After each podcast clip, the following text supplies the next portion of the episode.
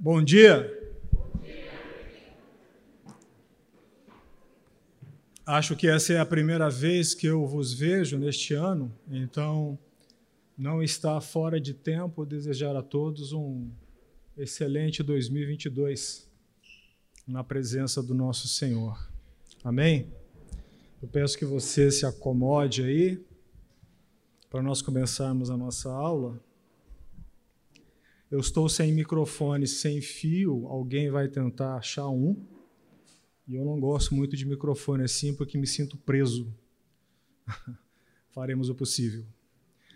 É, dois avisos, é, duas questões. Em primeiro lugar, eu peço a todos a gentileza de utilizarem os celulares apenas, única e exclusivamente para consulta das Escrituras. Tá? Então, se você está com esse pequeno ditador do nosso dia a dia ligado, é, não o utilize, porque isso certamente atrapalhará você, se ele tocar, atrapalhará seu irmão que está do lado, e se não atrapalhar nenhum dos dois, vai me atrapalhar a mim. Então, por favor, eu peço que você desligue o celular, emudeça o celular, ok? A segunda coisa é minha máscara está aqui, vocês podem ver que ela está aqui. Eu tenho uma série de dificuldades, aliás, eu tenho muita dificuldade com várias coisas da vida, né? mas eu tenho uma série de dificuldades em dar aula de máscara, tá? Me falta o ar e embaçam os óculos. Então, se ninguém aqui tiver a sua consciência agredida pelo fato de eu não usar máscara. Se alguém tiver, por favor, me fale, eu terei, tentarei fazer. Mas se ninguém tiver e me concederem essa liberdade, eu gostaria de usá-la. Posso ficar sem máscara? Posso? Ok, muito obrigado. Vamos começar a nossa aula então? Nós vamos começar a nossa aula orando. Existe alguém que tem alguma necessidade que queira compartilhar conosco para nós estarmos orando neste momento, antes do início da nossa aula. Se alguém tiver, por favor, dou-lhe uma, dou-lhe duas, dou-lhe três, fale. Alguém tem alguma necessidade que queira comunicar?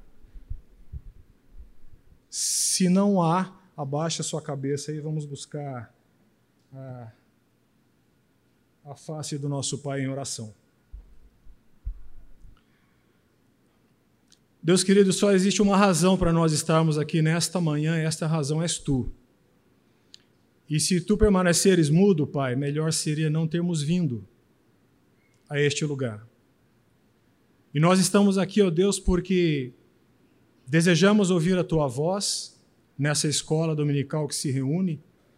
Por isso eu clamo a ti que tu estejas abençoando cada professor, todas as salas, todos os temas que tu, por tua graça e misericórdia, nos elejas como instrumentos teus, Pai, para a edificação da tua igreja, apesar de nós mesmos. Abençoa-nos, ó Pai, neste tema, um tema crucial para a prática da vida cristã. Que o teu Santo Espírito, ó Pai, tome o lugar que lhe é imprescindível e único. Que tu possas usar este tempo, ó Deus, para desimpedir os nossos ouvidos, alargar as nossas mentes e quebrar o cálcio do nosso coração, Pai, para que nós entendamos as verdades a respeito do tema, as verdades da tua palavra, para que possamos ser edificados, consolados, instruídos, animados, aconselhados e, por que não, também exortados, Pai, a fim de que façamos os nossos caminhos retos diante de Ti. Por Tua graça e misericórdia, abençoa-me, Pai que seja um tempo profícuo ao redor da tua palavra, para toda a tua igreja. É assim que eu oro no nome de Jesus. Amém. Nós nos propomos a falar durante este tempo, este mês de fevereiro, a começar de hoje, sobre perdão. É, tenho para mim que, em relação à prática da vida cristã, perdão é um dos temas cruciais, é um dos temas mais desafiadores, pondo em perspectiva a prática da vida cristã. Porque perdão é uma das necessidades vejam bem, eu estou usando propositalmente a palavra necessidade. Perdão é uma das necessidades emocionais, espirituais e físicas mais básicas do homem. Mais básicas nossas. Nossa. Como seres criados. E o perdão existe justamente porque Deus sabe que nós temos limitações. Deus nos fez seres limitados. E por ele saber que nós temos limitações que afetam essas áreas espirituais, emocionais e físicas, Deus trata de uma forma muito contundente. E eu espero que isso fique claro para você nessas aulas.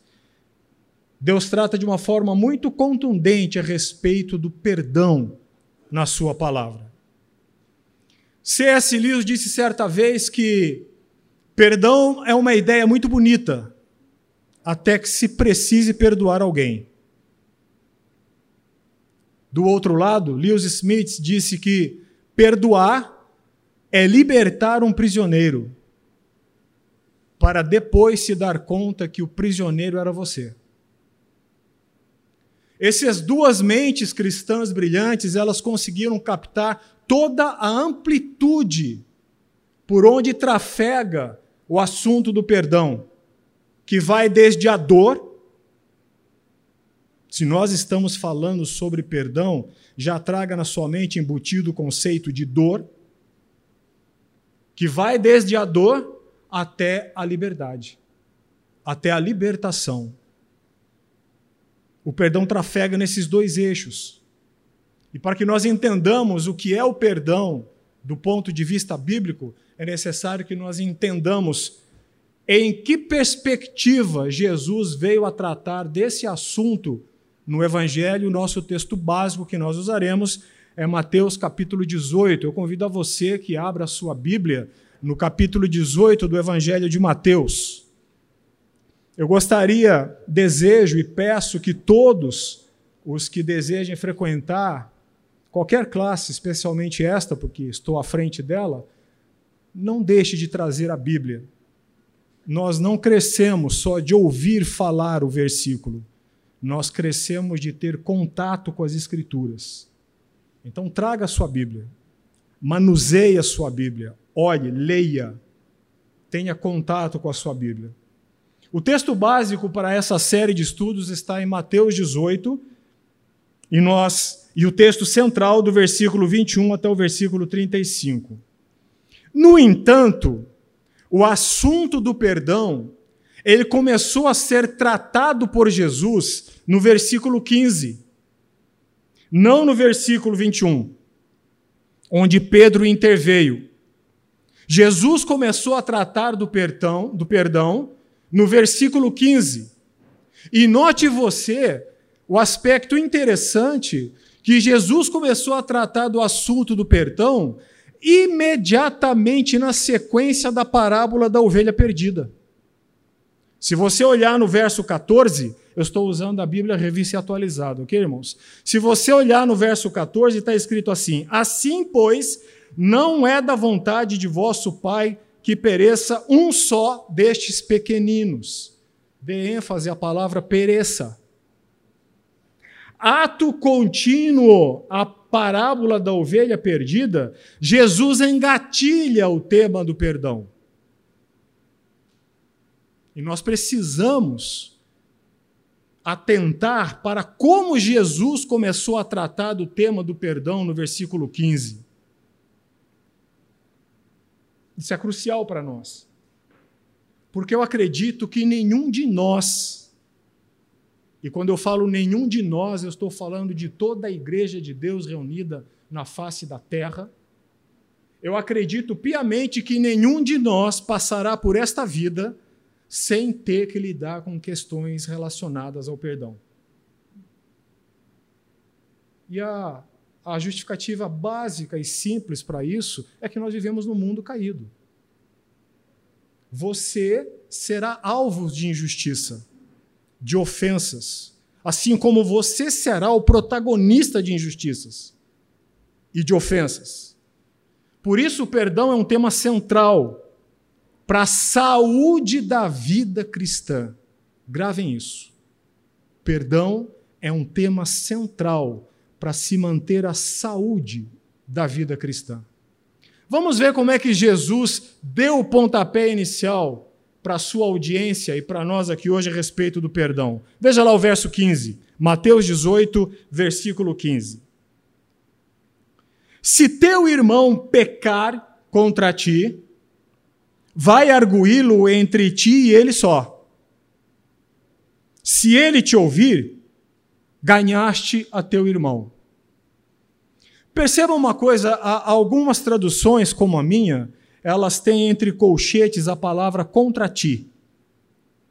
Isso significa, segundo os eruditos, que essa expressão contra ti não consta dos melhores e mais antigos manuscritos.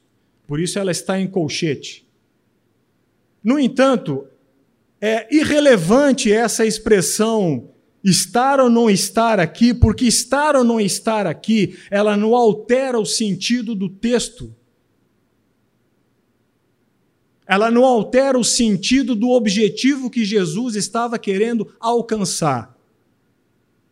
Porque a ênfase de Jesus aqui está em duas questões que são muito muito costumeiramente negligenciadas a respeito do perdão. E creio que creio eu que são uma das causas dos processos de perdão, porque perdão é tanto uma decisão quanto um processo, às vezes irem a pique, às vezes serem infrutíferos, se tornarem um fracasso. Então essa expressão contra ti nesse texto, ela não soma neste versículo e não desvaloriza o texto. Por duas questões simples. E a primeira que eu quero chamar a sua atenção é que Jesus disse: se teu irmão pecar. Essa é a primeira questão que eu quero chamar a sua atenção.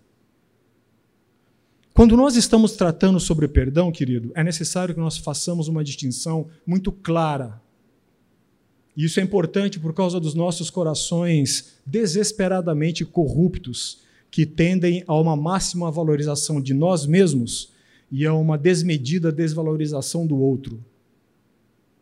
Jesus disse: se teu irmão pecar,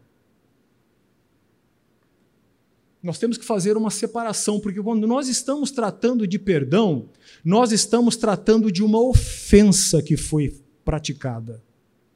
Nós estamos tratando de um mal que foi feito. Nós estamos tratando de uma ofensa, de um dano que foi praticado em relação a alguém. Nós não estamos tratando, quando se fala de perdão, e é bom que você tenha isso em mente, por isso Jesus disse: se teu irmão pecar. Nós não estamos tratando de erros que fazem parte da falibilidade humana. Não é necessário envolver perdão nisso. Nós não estamos tratando desse tipo de erro. Se a minha esposa chegar para mim e perguntar, amor, é, tal pessoa não ligou para mim outro dia, eu falei, puxa, esqueci de dar o recado uma questão que não desencadeia um processo de perdão, mas isso depende do coração dela, da correta interpretação do coração dela. Nós estamos diante de um erro, nós estamos diante de uma falha humana. Quem não esquece, quem não comete erros, percebem? Não é disso que Jesus está tratando. Por isso Jesus individualizou muito, muito precisamente a questão: se teu irmão pecar, e daí vem a diferença que nós precisamos fazer a respeito de duas expressões que são comumente utilizadas no meio cristão, mas de forma errada, que é a expressão desculpa e perdão. Meu amado, elas não são similares. E cada uma tem seu campo de atuação. Vamos supor que alguém aqui ele saiba que hoje, depois da aula, eu estarei indo para Atibaia. Esse é um exemplo. E no final da aula, essa pessoa chega para mim e diga assim: Irmão, eu fiquei sabendo que o irmão está indo para Atibaia. Eu falei: Sim, eu irei para Atibaia agora à tarde. O irmão conhece o condomínio Palavra da Vida? Ela falou assim: Conheço, conheço. O irmão conhece Fulano de Tal? Conheço, conheço, mora lá. Conheço. É o seguinte: esse irmão, essa pessoa, ela está viajando para o exterior hoje à noite. E ele vai lá para o país e para a cidade onde o meu filho mora. E eu tenho essa encomenda para levar para o meu filho. Então eu queria saber se o irmão não me faria o favor de pegar essa encomenda, levá-la e entregá-la para o irmão lá no condomínio Palavra da Vida. Para ele levar para o meu filho lá no exterior. Aí eu pergunto para ele: me diga uma coisa, a que horas essa pessoa, vou dar um nome fictício, a que horas o Paulo está pensando em sair para o aeroporto em Guarulhos? Ah, ele disse que ele vai sair entre 3 e 3 e meia. Rapidamente eu faço as contas, termino a aula 11h30, que sai meio-dia, papapá, uma hora, não sei, saio daqui. Três e três e meia é tempo suficiente para estar no Palavra da Vida e entregar encomenda. Pode deixar, eu levo encomenda, eu entrego para ele. Acontece que quando entro na Dom Pedro, houve um acidente grave na Dom Pedro. E eu não cheguei nem na metade do caminho e já deu 10 para as três. Ou seja, eu não vou entregar a encomenda. Quando eu peguei o telefone para ligar para esse irmão, que me deu a encomenda, que ficou sob minha responsabilidade, eu direi para ele: Fulano, a encomenda está comigo, não posso entregá-la por causa disso, disso e disso. Portanto, eu peço desculpas. Quando você pede desculpa numa situação, o que você está pedindo para outra pessoa é: tire a minha culpa. E tire a minha culpa porque eu não a tenho. Eu não entreguei encomenda não por uma irresponsabilidade minha, eu não entreguei encomenda por um fato de terceiro, uma circunstância aleatória. Então, quando você pede desculpas a alguém, você pede desculpas porque você não tem culpa no evento. E a bem de continuar o relacionamento sadio, você chega para a pessoa e diga: Fulano, por causa disso, tire a minha culpa. E tire a minha culpa porque eu não a tenho. Entendem? Não é assim com o perdão. Quando você cometeu uma ofensa contra alguém, praticou um dano, fez o que era mal a essa pessoa, pedir desculpas não é a coisa correta a ser feita, porque você tem culpa. Aí está a diferença entre perdão e desculpa. Saiba quando usar um ou outro, quando você está tratando de algo que se consiste numa dívida, numa ofensa, você pede perdão, você não pede desculpa. O segundo aspecto que eu quero chamar a sua atenção, ainda dentro desse tópico, é que também Jesus não está tratando de alguma situação que você possa vir a sofrer injusta em decorrência do seu compromisso com a integridade da vida cristã, ou seja, em decorrência de fazer a vontade de Deus. Não é disso que Jesus está tratando também. Se você é um cristão que procura viver a vida cristã de forma íntegra, segundo as Escrituras, em obediência, você terá dores de cabeça você terá contrariedades, você sofrerá justiças que às vezes o ímpio não sofre. Jesus também não está tratando disso. Em nenhuma dessas situações. Jesus está tratando de outra coisa. Por isso ele disse: se teu irmão pecar, há um pecado há um dano que no mais das vezes não é que não é você que define, é a palavra de Deus que define qual é o dano, qual é o pecado que tem que ser tratado. Não é o seu achar.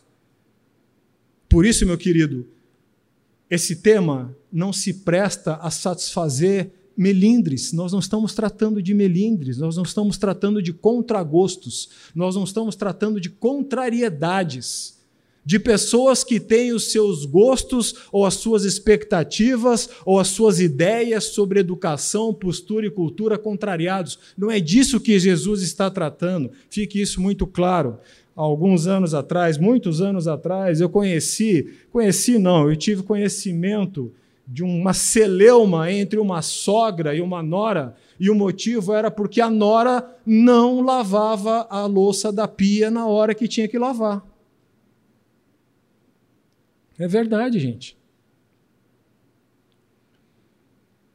Ou seja, depois do almoço de domingo em família, a Nora preferia ficar um tempo na mesa conversando com todo mundo, esquece a pia lá. Mas a pia não passava de domingo para segunda. Entende o que eu estou falando?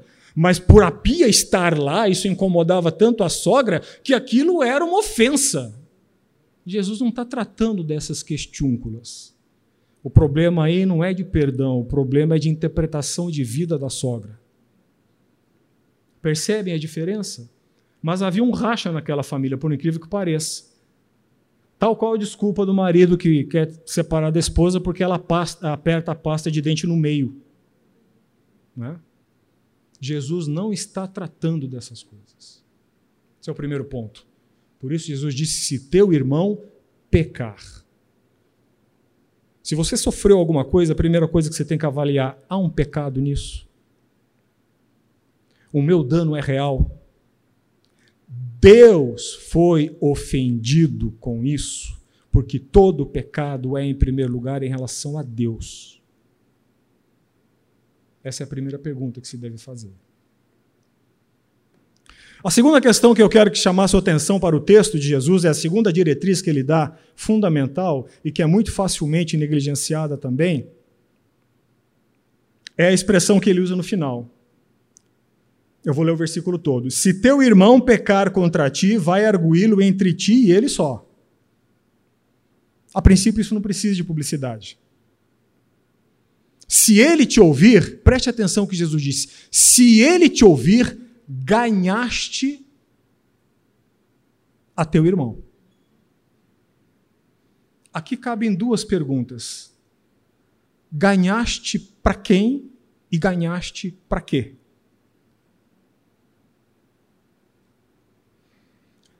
É preciso que nós entendamos, e para mim, essa é uma das grandes causas de frustração já no início de se tratar com a questão do perdão? É preciso que você entenda que o perdão não é um assunto seu.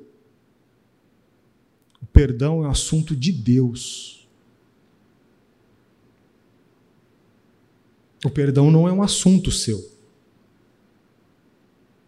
O objetivo de se instaurar o processo de perdão para que haja reconciliação, não é para que você tenha a sua honra restaurada. Não é para que você tenha a sua imagem limpa perante todos. Não é para que o ofensor diga, oh,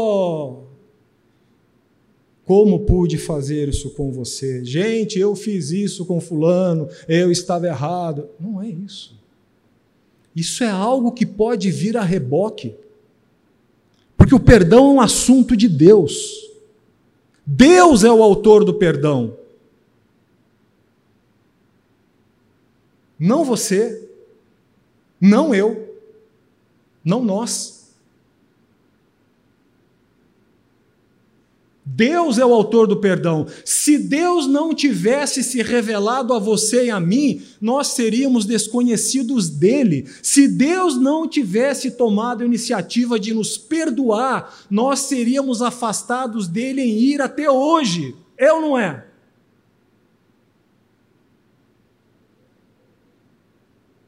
O processo de perdão existe para que você restaure a vida do seu irmão, seja um instrumento de restauração daquela vida com um fim. E o fim não é você. O fim não é que a pessoa venha dizer você tinha toda a razão.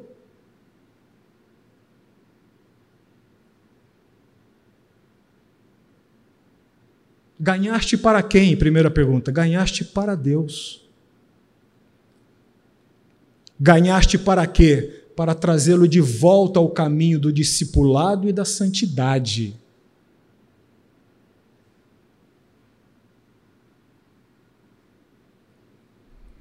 O objeto, o objetivo do perdão, de você se engajar num processo de perdão com alguém que te ofendeu, é de você ser instrumento nas mãos de Deus para restaurar aquela vida.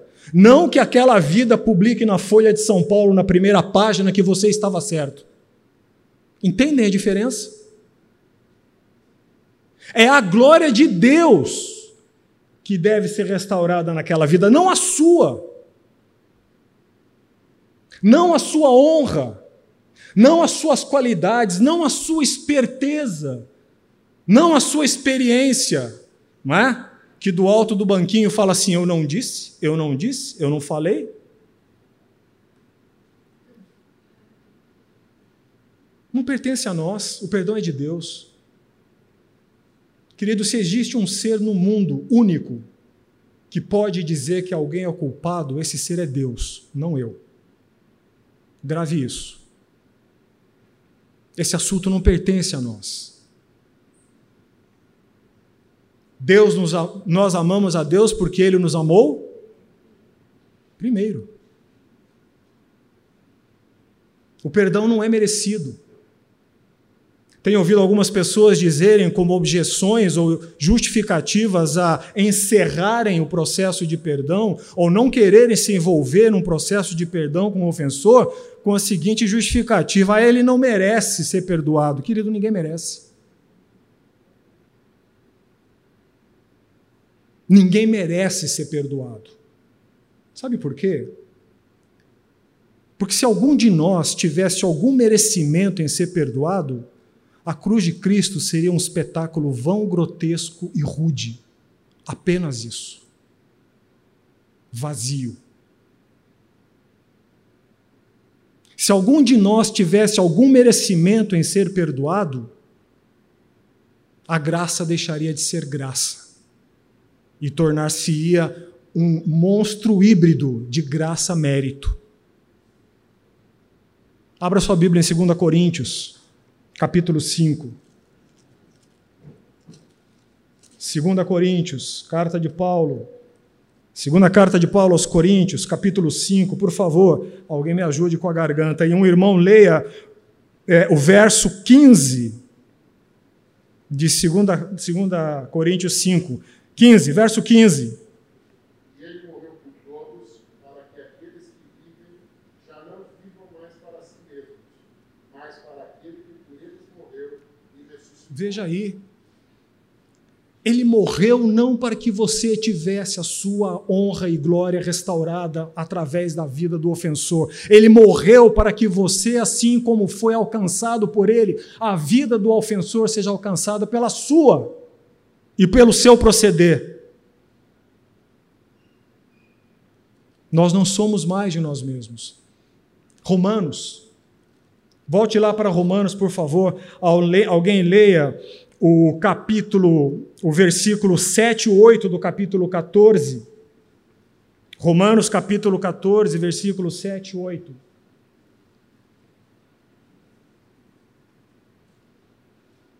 Por favor, quem achou, leia.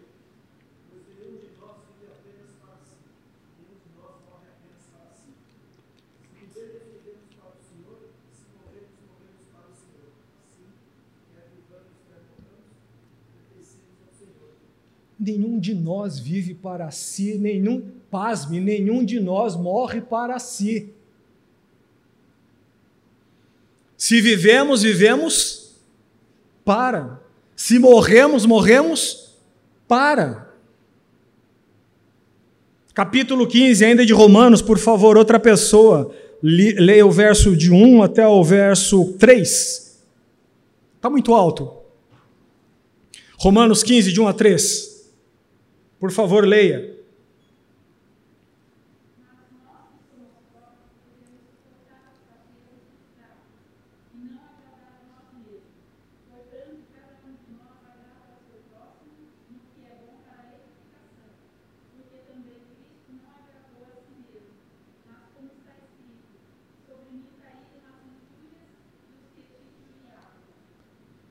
porque também Cristo não agradou a si mesmo. Ele suportou as minhas, e ainda suporta, ele suportou as minhas e as suas fraquezas em perdão. Meu querido, isso é algo fundamental.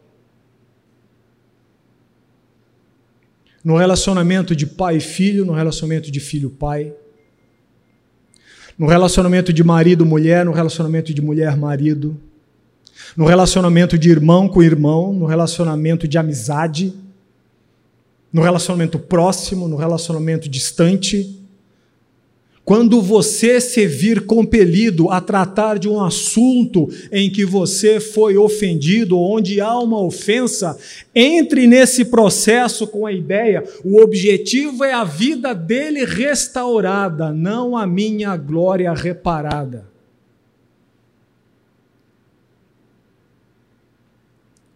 O objetivo é levá-lo ao arrependimento. E perante quem nós nos arrependemos, meu querido irmão? Perante o homem? Nós nos arrependemos perante quem? Perante Deus. Por isso Jesus falou: se ele te ouvir, ganhaste o teu irmão. Quando você for tratar de um assunto nevrálgico com seu filho, eu não conheço as pessoas aqui ainda, sou recente, sou relativamente novo na igreja, então tenho total liberdade para falar. Liberdade desejável. Se você tem um relacionamento nefrálgico com seu filho ou filho com o pai, onde há coisas a serem tratadas, você que é a parte mais forte, pense nisso. O objetivo não é que o seu filho diga que você é o máximo como pai. O objetivo é você levar o seu filho ao arrependimento, ganhá-lo para Cristo em arrependimento. Quando Jesus, vamos voltar lá para Mateus, quando Jesus, nos outros versículos, ele continua: se porém ele não te ouvir, ele dá um passo, percebem? Versículo 16 Toma ainda contigo uma ou duas pessoas, para que pelo depoimento de duas, duas ou três testemunhas toda a palavra se estabeleça. É para expô-lo à ignomínia, à humilhação? Não. Está dentro do processo pedagógico de ganhaste o teu irmão. Por isso o amor é persistente. Por isso o Provérbios diz que aquele que não tem disciplina é entregue a si mesmo. Por isso o amor tem ira. Certa vez eu estava falando numa, numa circunstância qualquer dessas, de onde já falei, e alguém ficou estarrecido quando eu disse isso. A ira do amor. A ira do amor. Se não houvesse ira no amor, de novo, não era necessária a cruz de Cristo. O amor se ira, mas o amor se ira para buscar a restauração do objeto perdido. Se ele ainda não fizer isso, verso 18, verso 17, se ele não os atender, diz-o à igreja. E se recusar de ouvir também a igreja, considera-o como gentil e publicano. Para quê? Para encaminhá-lo, para colocá-lo sob a pressão de buscar arrependimento. Nós não podemos falar sobre perdão sem ter esses dois pressupostos na nossa mente. Quando nós falamos sobre perdão, nós estamos falando sobre uma dívida, sobre uma ofensa real. Por favor, eu, Não quero que, se você está envolvido em alguma situação dessas, entenda que há uma desvalorização da sua dor, muito pelo contrário. Eu estou dizendo que há uma dor real, há uma injustiça, há uma ofensa. Por isso, perdão. Segundo ponto, como um filho de Deus, eu devo buscar a restauração da vida daquele que foi o ofensor, a despeito do que tenha acontecido comigo.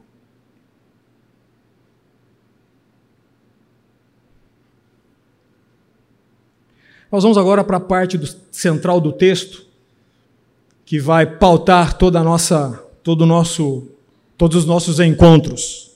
E eu convido você a ir lá para o verso 21 do capítulo 18. É, eu gostaria de fazer uma leitura imersiva com você. O que, é que eu quero dizer com isso? Eu farei pausas para fazer alguns comentários durante a leitura do texto, mas eu queria que você entrasse no texto comigo, entende o que eu estou falando? Imergisse no texto comigo que você se considerasse parte integrante daquele texto, daquela narrativa que Cristo está articulando com a sua audiência. Ok? Vamos fazer isso a partir do verso 21. Então Pedro, tinha que ser Pedro. Pedro, gente, é uma figura maravilhosa. Todos nós temos um pouco de Pedro. Uns mais, uns menos. Mas todos nós temos um pouco de Pedro. Pedro é uma figura maravilhosa. Pedro foi capaz de dizer três nãos, sem o menor receio. Mas também foi o único homem capaz de pular do barco, depois de Cristo ter dito: joga as redes para cá, nadado até a praia, chegado na praia, ou chego, como você queira, colocado boca na areia e dito: Senhor, aparta-te de mim, porque sou pecador. Pedro é uma figura fantástica. Às vezes vale prestar atenção no que ele fala.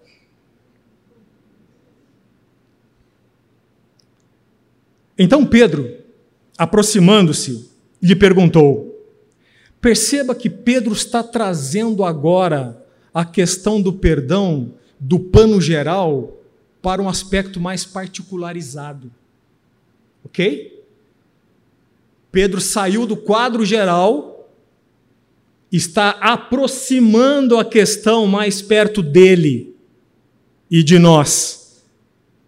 Então Pedro, aproximando-se, lhe perguntou: Senhor, até quantas vezes meu irmão pecará contra mim, que eu lhe perdoe?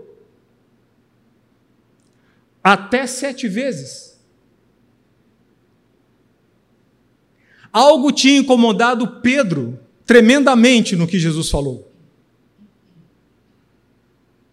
E ele particularizou a questão, ele trouxe a questão para um nível mais íntimo, e ele volta-se para Jesus no meio daquela audiência e fez a pergunta que todos, quiçá, gostariam de ter feito. E ele pergunta: Senhor, até quantas vezes meu irmão pecará contra mim que eu lhe perdoe? Até sete.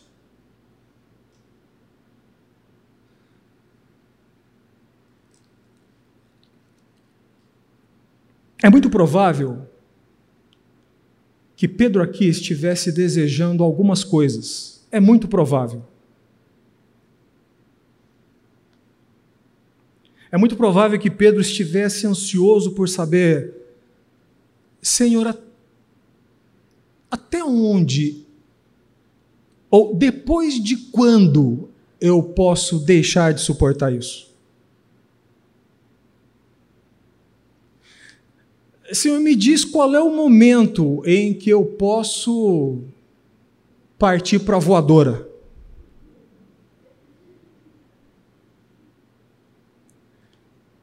Ou agarrar pelo colarinho. Qual é o momento em que tu me autorizas a perder a paciência?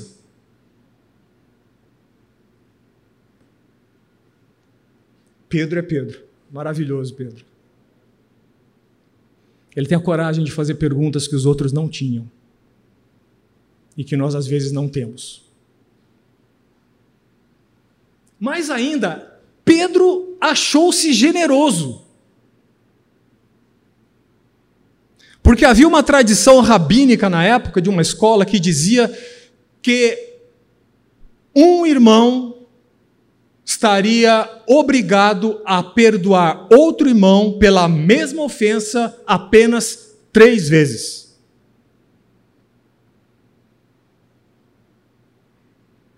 Os fariseus eram fariseus, mas eles conheciam as Escrituras, viu, gente? Eles têm um lado bom. Abra sua Bíblia em Amós, profeta Amós.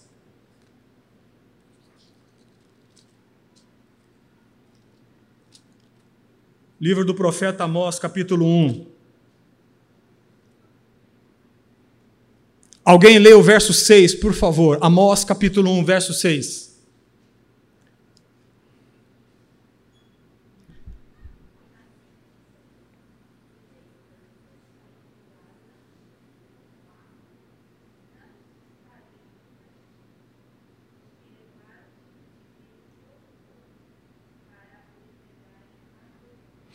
Outra pessoa, o verso 9.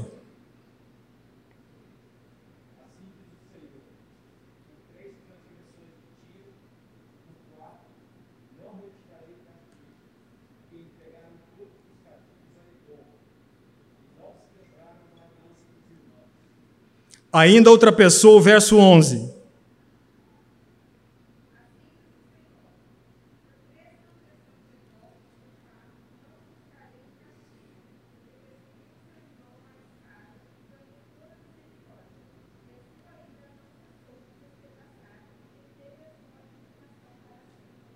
Percebe de onde essa escola tirou a tradição, a regra de que você estaria autorizado a, ou obrigado a perdoar o seu irmão pela mesma ofensa? Apenas três vezes? Foi daí. Interpretação do livro do profeta Amós.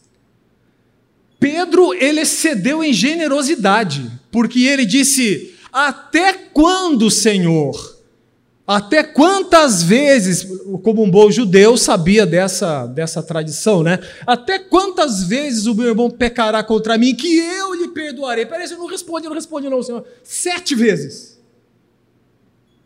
Pedro colocou as três, dobrou e acrescentou mais uma de lambuja.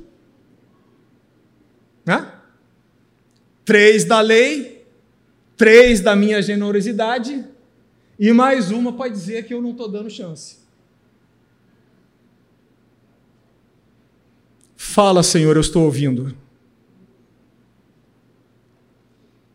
Percebe?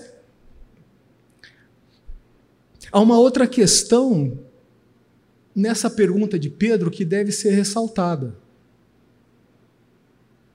Perceba que quando Pedro faz a pergunta, ele não faz a pergunta desse jeito. Senhor, até quantas vezes eu pecarei contra o meu irmão que ele tenha que me perdoar?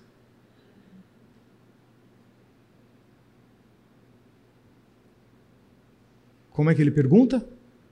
Até quantas vezes o meu irmão pecará contra mim que eu. Uh, tenha que perdoá-lo.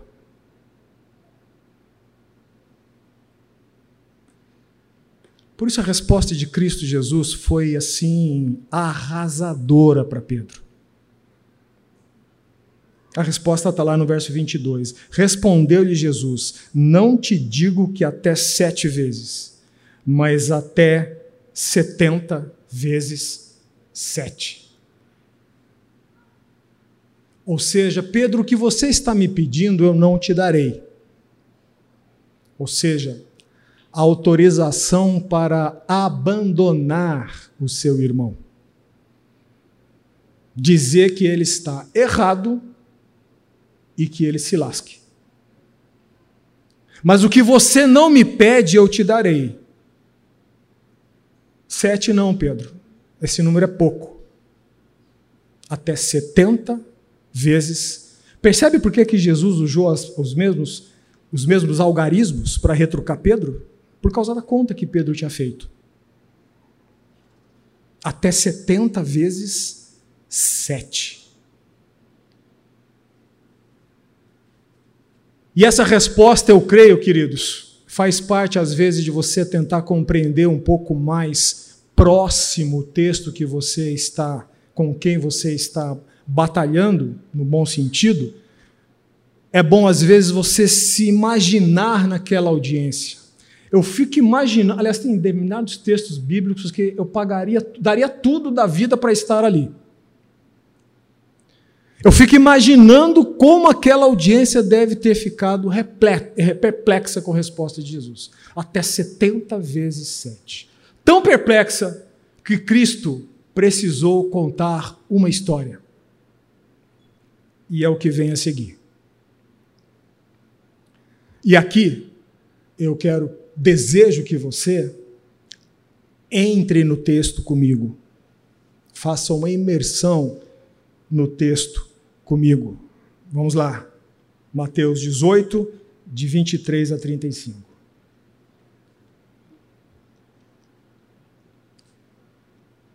Esse microfone está me mantendo confinado aqui. Já deu? Já deu. Então vamos ter um intervalo. Dez minutos. Quando Jesus passa a contar essa história, em Mateus 18, ele traz algum cenário que vem de encontro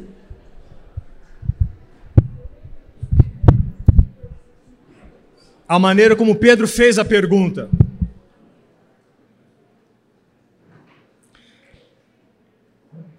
Recorde-se você que Pedro fez a pergunta particularizando a questão. E quando Jesus responde, não te digo que até sete vezes, mas setenta vezes sete, o impacto dessa resposta desencadeou a necessidade de que Jesus esclarecesse, colocasse as coisas nos seus devidos lugares. O que Jesus vai articular agora no texto tem a ver com os parâmetros iniciais que ele colocou lá no versículo 15. Quando eu chamei sua atenção para duas questões: o pecar e o ganhaste. Perceba você que nós temos um contrabalanço entre perda e ganho. E o impacto da resposta de Jesus exigiu que ele então contasse essa parábola para a sua audiência. E é isso que eu quero que você me acompanhe lendo. Mateus capítulo 18, verso 23 até o verso 35. Por isso, Jesus está falando, por isso, o reino dos céus eu quero que você preste atenção em cada detalhe daquilo que Cristo está dizendo. Por isso, a minha opinião, não. Por isso, o reino dos céus, a perspectiva que Jesus está colocando agora é a perspectiva do reino dos céus. Um reino do qual eu e você espero façamos parte. Jesus não está trazendo uma tradição, Jesus não está trazendo um ensino de uma escola rabínica, Jesus não está avalizando qualquer teoria. Ele começa a sua história dizendo: Por isso, o reino dos céus é semelhante a um rei. Eu gosto muito de rabiscar a Bíblia. Se você gosta, é, aproveite a oportunidade. Se não gosta, adquira o hábito. Então comece agora. Por isso, o reino dos céus é semelhante a um rei. Esse rei é Deus. Ok? Por isso, o reino dos céus é semelhante a um Deus, é, a um rei. Esse rei é Deus. Você vai perceber que Jesus dá uma invertida na lógica de Pedro. Por isso, o reino dos céus é semelhante a um rei. Esse rei é Deus. Que resolveu ajustar contas. Sublinha aí se você quiser, se não quiser, não tem problema. Que resolveu ajustar contas. De novo, há uma dívida. Há um dano que tem que ser reparado. Porque se não houvesse uma dívida real, se não houvesse um dano real, se não houvesse uma lesão real, esse rei não viria ajustar contas. Ele viria para qualquer coisa, para passear, para ver a sua propriedade, ver seu reino, visitar os outros, visitar a sua herdade, qualquer outra coisa. Mas esse rei, ele veio para ajustar contas. Estamos falando de julgamento.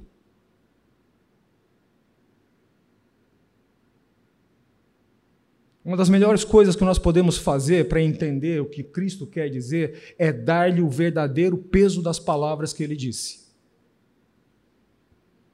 Nós vivemos hoje uma época de teologia, por gentileza, não entendam isso de uma forma errada. Ok? Nós vivemos hoje uma época de teologia fraca. Não que eu seja um teólogo forte. Não é isso que eu estou dizendo. Isso nem passou pela minha cabeça. Uma teologia que minimiza a intensidade e o significado das palavras usadas por Cristo. Isso tem impacto em nossa vida. Isso tem impacto na vida da igreja. Isso tem impacto nos nossos relacionamentos. Por isso, o reino dos céus é semelhante a um rei que veio ajustar contas. É julgamento com os seus servos. E passando a fazê-lo, quando ele começou, quando ele instaurou o seu tribunal para passar os seus servos pelo juízo, e quando ele passou a fazê-lo, trouxeram-lhe um. Esse um sou eu. Esse um é você. Pode anotar também aí. Eu. eu. Esse um sou eu. Esse um é você. Gente, é admirável. É simples. É, é, eu não tenho palavras diante da sabedoria, da mansidão inteligente do nosso mestre em colocar as coisas. Ele não precisou se exasperar com Pedro, puxar a orelha de Pedro. Ele inverte o raciocínio de Pedro. Porque se Pedro estava achando que era muito sete vezes, Jesus vai lhe mostrar. Trouxeram-lhe um, sou eu. Entre comigo no texto, esse um é você. Que lhe devia dez mil talentos. O talento não era uma unidade monetária, era um padrão monetário da época greco-romana. Ok? O talento era a maior expressão patrimonial da economia daquela época no Império Romano. E ele variava de cultura para cultura. Na cultura greco-romana, um talento equivaleria entre 32 a 34 quilos. Então, se você pedisse um talento de trigo, seriam pesados 32 a 34 quilos de trigo. Se você pegar essa, essa unidade, talento, e enquadrá-lo como um padrão monetário hoje, o que está errado, porque ela não era moeda, era padrão econômico, você vai chegar a uma quantia exacerbada, mas ainda assim menor do que realmente era. Mas quando você fazia transações naquele tempo, e sendo o talento a maior expressão de padrão monetário da época, ele era pesado em ouro ou em prata.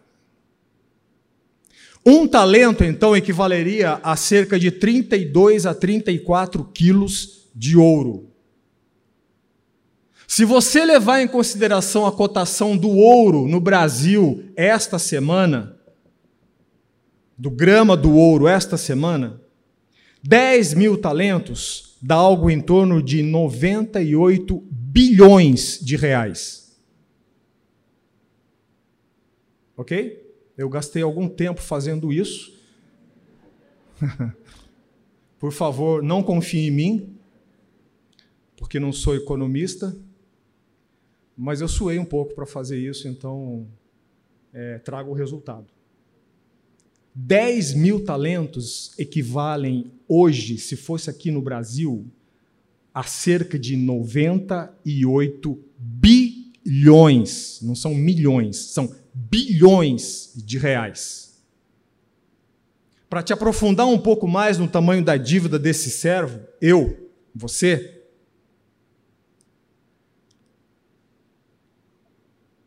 a quantidade de bens em circulação em toda a Palestina naquela época não atingia essa cifra. Ok? Se havia um produto interno bruto palestino, ele não alcançava 98 bilhões de reais. Ou seja, era uma dívida impagável. Jesus não quer que a gente preste atenção nos bilhões, quer que preste atenção na realidade do servo em relação à cifra.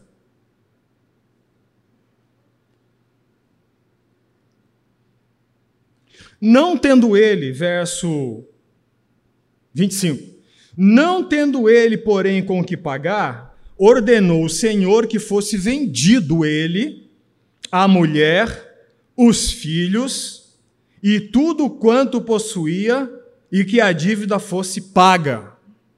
Quando ela seria paga? Nunca. Prisão perpétua, apodrecimento na masmorra. Nunca seria paga. Um trabalhador agrícola daquela época ganhava hoje em torno do que nós podemos representar no Brasil em cerca de 50 reais por dia. De novo, não confie em mim, mas eu gastei um tempo fazendo essa conta. O seu senhor ordenou que ele fosse vendido com a sua esposa, com os seus filhos, e fosse colocado na cadeia até que pagasse a dívida.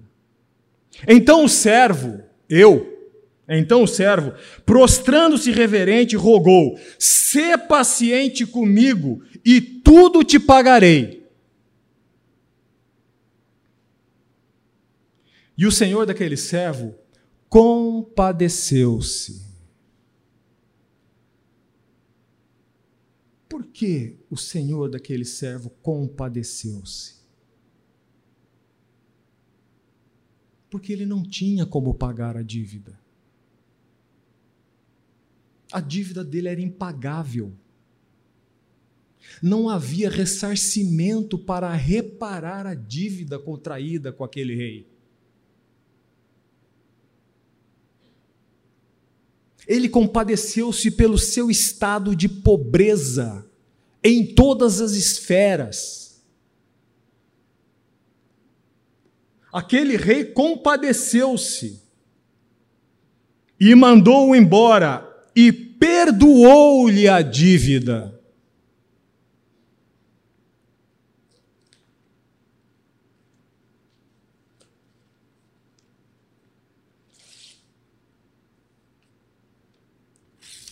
Perdoou-lhe a dívida.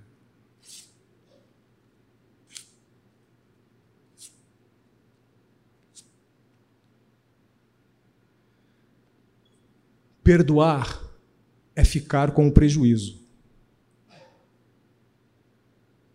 Percebe? Estamos estancando conceitos importantes para o restante do nosso curso. Perdoou-lhe a dívida. Saindo, porém, aquele servo encontrou um dos seus conservos quando eu saí da presença daquele rei, com a minha dívida perdoada, eu encontrei um dos meus irmãos. Você tem a liberdade, por favor, faça isso, e regozijes com o fato de eu não ser onisciente, de trazer a sua mente alguém, eventualmente. Saindo, porém, aquele servo encontrou um dos seus conservos, que lhe devia cem denários. Há uma dívida. De novo, há uma dívida. Cem denários lançados às mesmas contas de ontem, equivaleria hoje em torno de 12 mil reais. Cem denários, hoje, seria equivalente a 12 mil reais e agarrando-o, sufocava, dizendo: Paga-me o que me deves. Preste atenção que Jesus usou as mesmas palavras que eu usei para Deus, que o meu conservo, o meu, o meu irmão, aquele que está, o meu ofensor, usou comigo. Então o seu conservo, caindo-lhe aos pés, lhe implorava: Sê paciente comigo e te pagarei. Essa dívida era pagável. Era possível ele pagar essa dívida.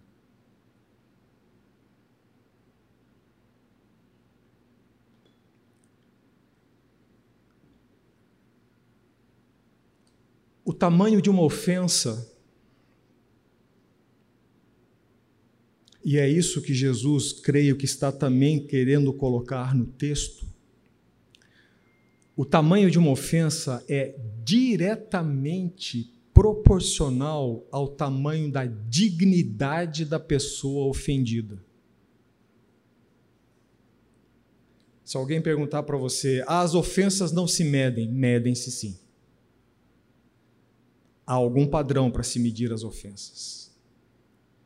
O tamanho de uma ofensa equivale ao tamanho da dignidade da pessoa ofendida.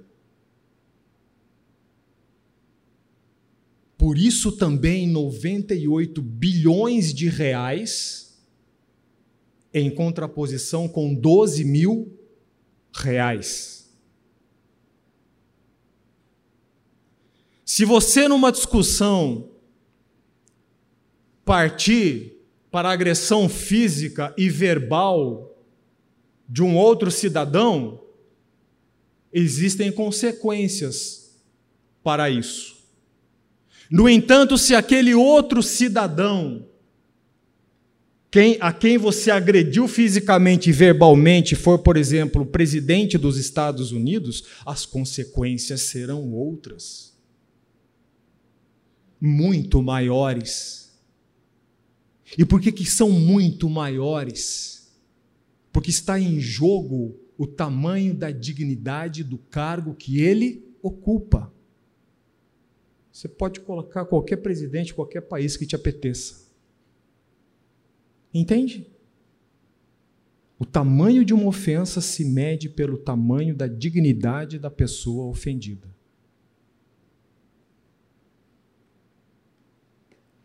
Com isso, eu não quero dizer que devamos tomar em conta de todo o valor a nossa dignidade. Com isso, eu estou estabelecendo um padrão de distância entre a situação daquele servo eu com o seu rei e da situação do conservo meu irmão comigo. Compreende? Ele, entretanto, verso 30, ele, entretanto, não quis, antes Indo-se, lançou na prisão até que saudasse a dívida. Ele não quis ouvir. Vendo seus companheiros o que se havia passado, entristeceram-se muito e foram relatar ao seu senhor tudo o que acontecera. Então o seu senhor, chamando-lhe, disse: Servo malvado, o rei, falando com aquele que negou-se a perdoar a dívida, sendo ele mesmo um perdoado pelo rei. Então seu senhor, chamando-lhe, disse: Servo malvado, perdoei-te aquela dívida, aquela dívida toda, porque me suplicaste. Não devias tu igualmente compadecer-te de teu conservo, como também eu me compadeci de ti? Indignando-se, o seu senhor o entregou aos verdugos, até que lhe pagasse toda a dívida. Assim também meu Pai, Jesus falando, celeste, vos fará, se do íntimo não perdoardes cada um a seu irmão. Há consequências na minha vida quando eu voluntária e conscientemente me furto, me nego a estabelecer um processo de perdão com o meu ofensor. Nós chegaremos ao ponto, nesse, nesse, nesses, nesses domingos, de compreender um pouco mais o que, que está em jogo aqui. Porque as palavras de Jesus elas são muito assertivas e elas trazem consequências. Assim também meu Pai celeste vos fará se do íntimo não perdoardes cada um a seu irmão. Lembre-se de uma coisa: o perdão é de Deus. O perdão é concedido por Deus. O perdão não é assunto seu. No aspecto em que não existe esse processo para que você seja restaurada a sua dignidade. Existe esse processo para você buscar o bem na vida do outro. Porque uma coisa devemos ter em mente: o grande problema nosso não é o outro, o grande problema nosso é o pecado. Quando você olha para o ofensor e entende isso, você começa a dar passos concretos para o processo de perdão. O pecado é o grande problema nosso, não o outro. Eu desejo que você tenha se inserido no texto, porque isso facilitará a compreensão de algumas outras coisas que virão após. Para encerrar esta aula, eu gostaria de estabelecer cinco pontos que comumente se fala ou se diz ou se dá significado como se fosse de perdão. Então eu quero dizer para você cinco coisas que não significam necessariamente que isso é perdão ou somente quando isso acontece é o perdão. Isso não quer dizer que se alguma dessas coisas que eu disser agora dentre essas cinco ou todas acontecerem, não houve perdão. O que eu estou querendo dizer é que nós não podemos vincular a ideia de perdão a acontecer ou a cumprir-se qualquer uma dessas cinco coisas que comumente nós ouvimos falar. Ah, você não perdoou por causa disso. E muitas dessas assertivas só fazem trazer mais culpa e não facilitação do processo de perdão na vida da pessoa. Então, o que eu vou dizer é: perdoar não significa isso, entendem? Primeira coisa, perdoar não significa ignorar a ofensa justificar o ofensor ou fingir que não houve o mal praticado. Ok? Perdoar não significa ignorar a ofensa, fazer de conta que ela não existe, de alguma forma fingir que ela não existe, ou de alguma forma justificar o ofensor. Algumas pessoas tentam resolver emocionalmente a questão do perdão, lançando meio que um aspas tadinho emocional sobre a vida do ofensor. Isso não significa perdão. Isso não significa perdão.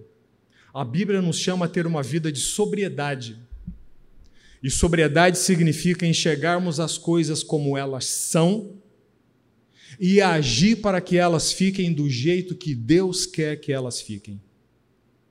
Isso é sobriedade. Fazer de conta que não aconteceu, fingir que aquilo não ocorreu, ou dizer que um ofensor está justificado porque ele tem isso, tem aquilo, faz isso ou faz aquilo, isso não significa perdão não significa que você tenha perdoado. É importante dizer o que não significa para depois entendermos o que significa perdoar. Segunda coisa, perdoar não significa que você deve esquecer. Isso não é bíblico. E eu digo que não é bíblico porque os meus ouvidos já ouviram algumas coisas nesse sentido. Você perdoa quando esquece. Mentira. Isso não é bíblico. Eu acho muito difícil um Deus onisciente ter algum lapso de amnésia com os nossos pecados. Quando lá em Jeremias 34 a palavra diz que Deus se esquece das nossas transgressões, o que está dito ali no contexto e no texto é que Deus não trará à tona diante de mim aquela situação no meu relacionamento com Ele. Segundo ponto, perdoar não significa esquecer. Aliás, Igor Stravinsky tem uma, uma, uma frase muito interessante. Ele diz assim: pecados não podem ser desfeitos, mas apenas perdoados.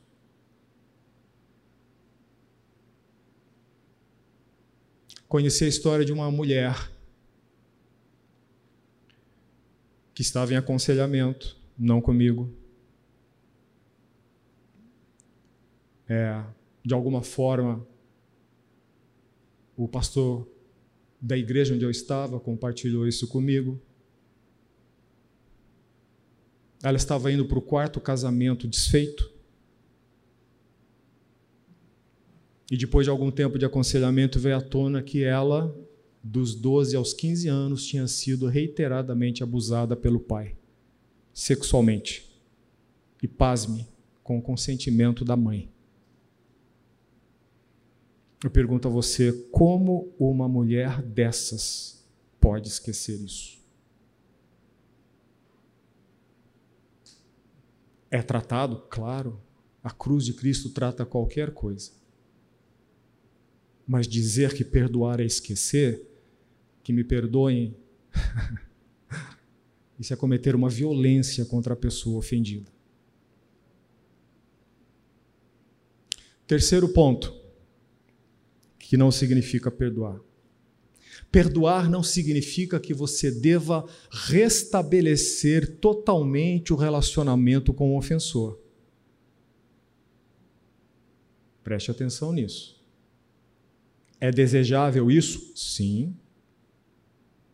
Quando for possível, trabalhemos nisso. Mas você não pode se sentir obrigado a entender que perdoou quando você estabeleceu totalmente o relacionamento como era com o ofensor.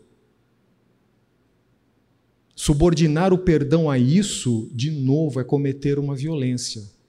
Eu repito, perdoar não significa que você deva restabelecer integralmente o relacionamento com o ofensor. Tive um caso em minhas mãos muitos anos atrás. Dois irmãos, cada um com a sua família. Um deles deixou a filha na casa do outro irmão para passar uns dias de férias. O irmão dele possuía dois rapazes, um pouco mais velhos que a menina. Esses rapazes estupraram a menina.